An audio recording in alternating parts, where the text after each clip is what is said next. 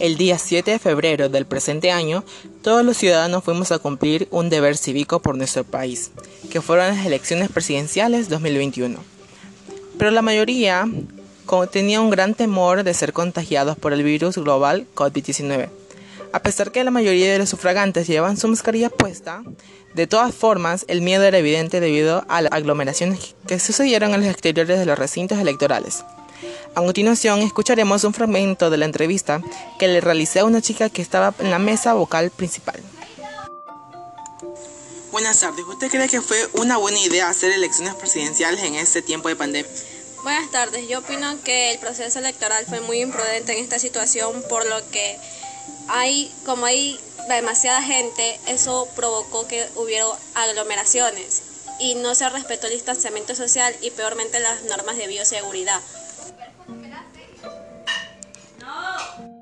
Siguiendo con la entrevista, le pregunté a una señora de 45 años de edad que estaba de vocal suplente si se cumplieron las normas de bioseguridad y distanciamiento social en los recintos electorales. Escuchemos, por favor.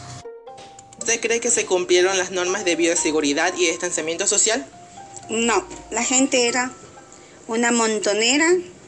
En la parte de externa eran todos casi unidos las personas y adentro antes de ingresar a dar este su voto, ahí recién estaban considerando el distanciamiento y hasta cuidando de que le echen alcohol. Pero de ahí no. ¿La mayoría de personas fueron con mascarillas? Sí, sí fueron con mascarilla, pero no sirvió de nada. Muchas gracias. Yo, como un ciudadano que también cumplió su labor de ir a votar, pude presenciar y observar que algunas personas no respetaban, no respetaban absolutamente el distanciamiento social, desafiando de esa manera el contagio y el contagio a las demás personas. No, no tomaban una distancia muy, muy, muy favorable.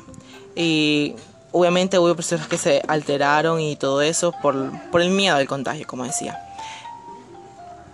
Esto fue Elecciones Presidenciales 2021 que entrevistó para ustedes Fernando González. Muchas gracias.